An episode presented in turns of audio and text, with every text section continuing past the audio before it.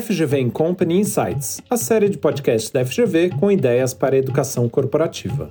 Produzido pela FGV Company em parceria com o FGV, EASP Pesquisa e Publicações. Então, assim, eu acho que ainda a gente está passando por essa fase de readaptação e ainda está numa fase que a gente ainda não recuperou. Eu acho que a gente não recuperou da, da, da, pandemia. Enquanto a gente não recuperar, a chance da gente entrar em burnout, ou pelo menos de esgotamento emocional, vai ser muito alta.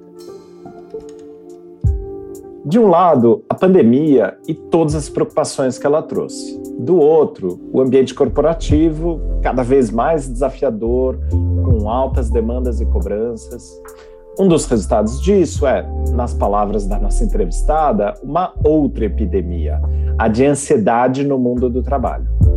Para conversar mais sobre esse tema e principalmente saber o que, que as empresas podem fazer para combater esses problemas, a gente fala com a professora e pesquisadora Joana Story.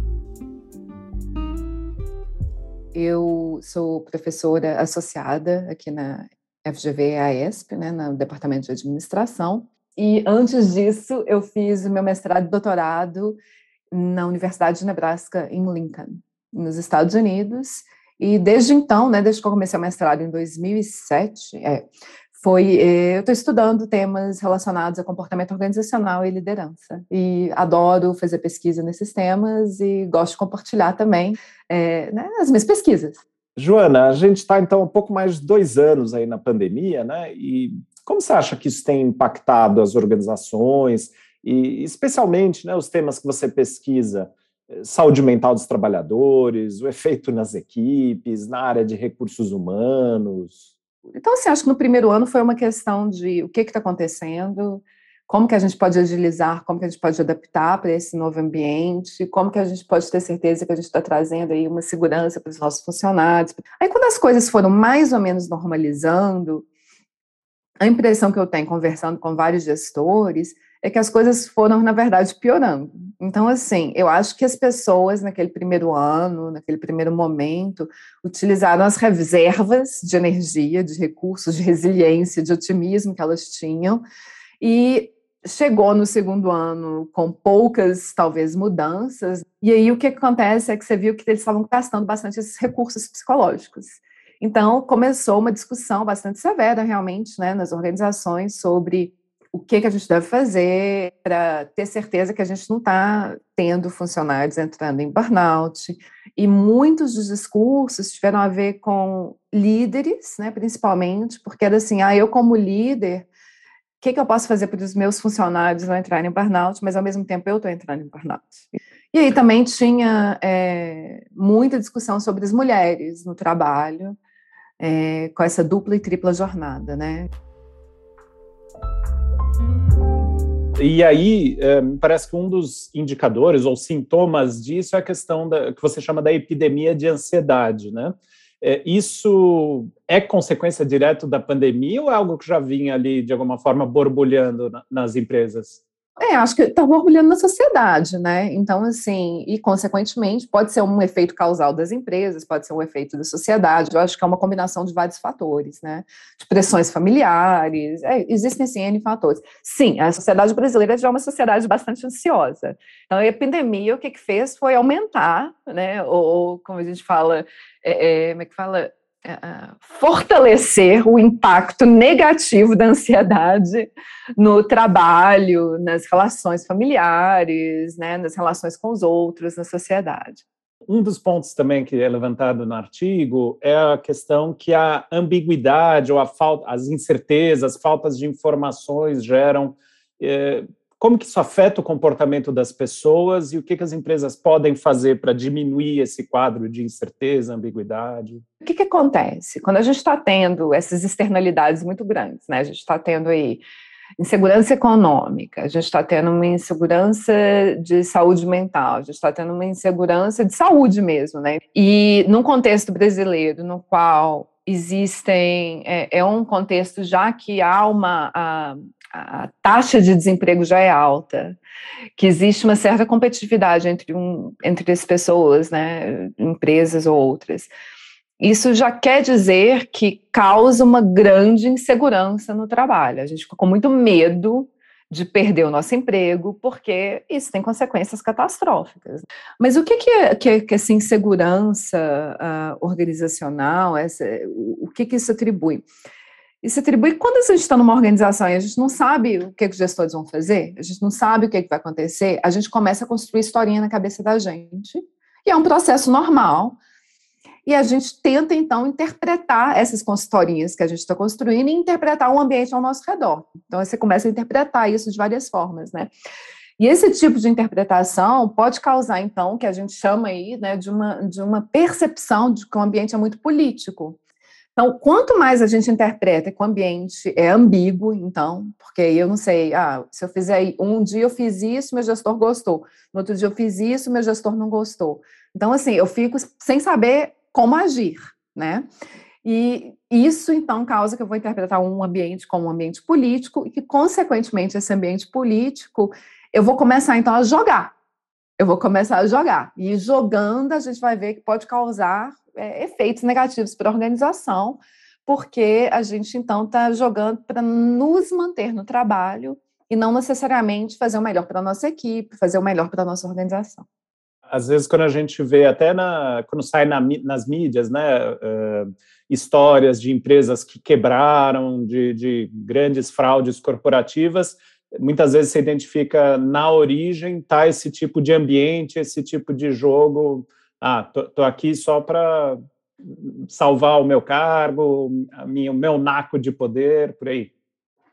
Absolutamente, absolutamente. O que, que os estudos demonstram sobre esses comportamentos políticos é que quando a gente quando existe, quando as pessoas né, atribuem que a minha organização tem um ambiente político, então eu vou agir meu benefício próprio, porque essa é a realidade, porque eu quero manter meu emprego, é, eu posso muitas vezes também punir essa organização. Então eu posso utilizar o que a gente chama de comportamentos de desvio, que são comportamentos que falam, olha, então vou fazer as coisas para mostrar que eu estou fazendo, mas ao mesmo tempo eu vou penalizar essa organização, porque essa organização me deixa nervosa.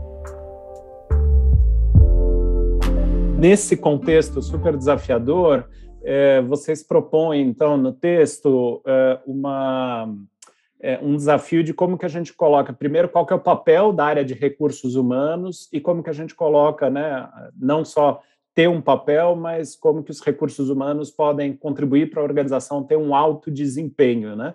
O, o que, que é essa ideia? Você pode escrever um pouco para a gente? Existem práticas de RH, né? Então, assim, que muitas organizações fazem, que muitas vezes é dentro do departamento de RH. Então, é recrutamento e seleção, treinamento e desenvolvimento, avaliação do desempenho, né? Vou pensar em termos de compensação, leis trabalhistas, isso tudo são práticas de RH. Quando a gente fala de um sistema de recursos humanos, a gente está falando que todas essas práticas elas têm que ser é, trabalhadas para que aquele colaborador, aquela colaboradora, eles estão colaborando para a estratégia da organização.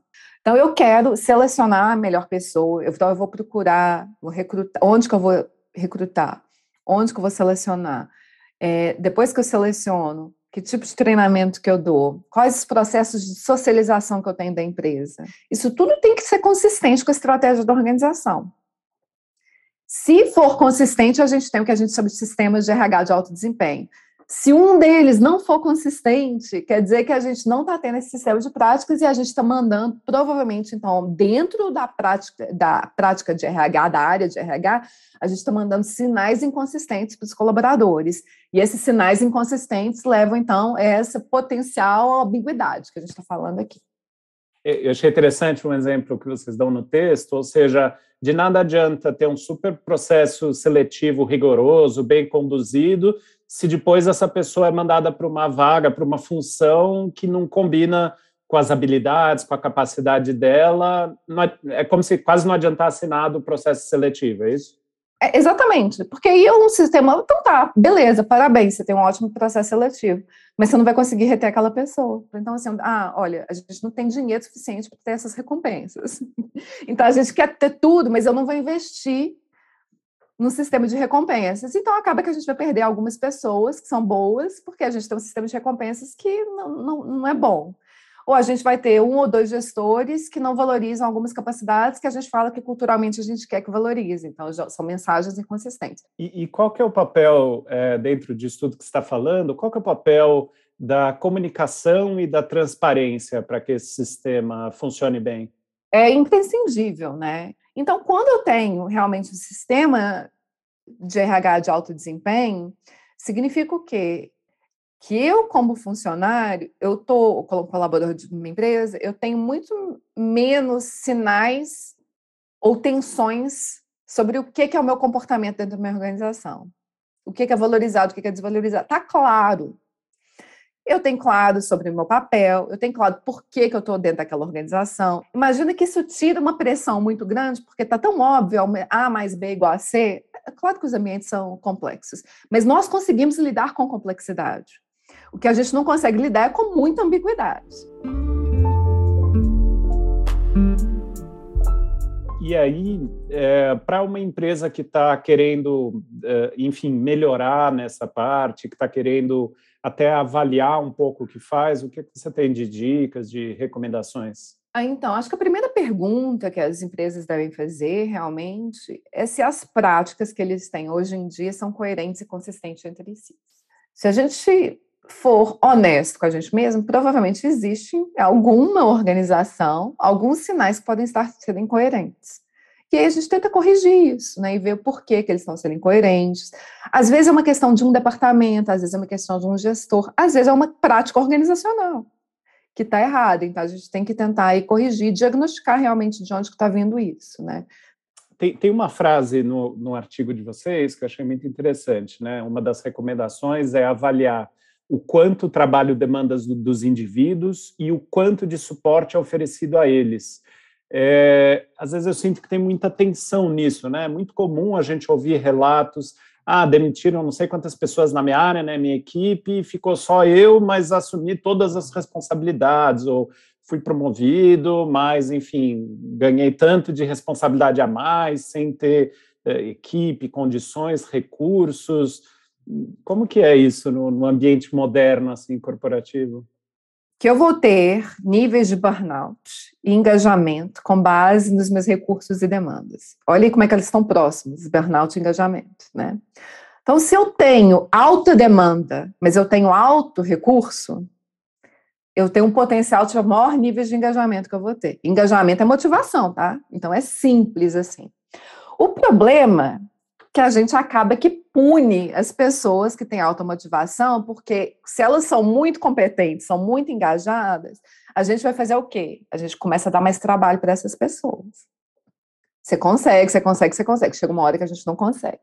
Então, o que, que acontece é, a gente pode ver que essa curva vai mudar. Então, a gente vai continuar com alta demanda, mas não vai ter, talvez, recursos suficientes. Quando, então, eu tenho alta demanda, e eu começo a perder os recursos que eu tenho, eu vou potencialmente começar a entrar em estágio de que a gente chama de esgotamento emocional, que é o primeiro estágio aí do burnout. Essa ideia de fazer mais por menos, essas coisas que a gente escuta, né, bastante, não é bem assim, né? A gente tem que trabalhar melhor, a gente tem que cuidar do nosso ambiente de trabalho, e a gente pode fazer isso através de boas práticas ou sistemas, né, de recursos humanos aí de alto desempenho. Perfeito. Legal, Joana, queria agradecer muito então sua participação e, enfim, e todo compartilhado o seu aprendizado. Muito obrigada, eu que agradeço aí.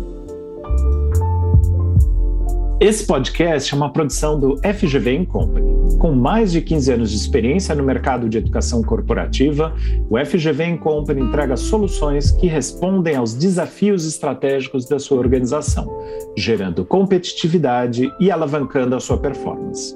Saiba mais no site do FGV Company, que está na descrição do canal, e nos siga no LinkedIn, arroba FGV Company, para mais conteúdos.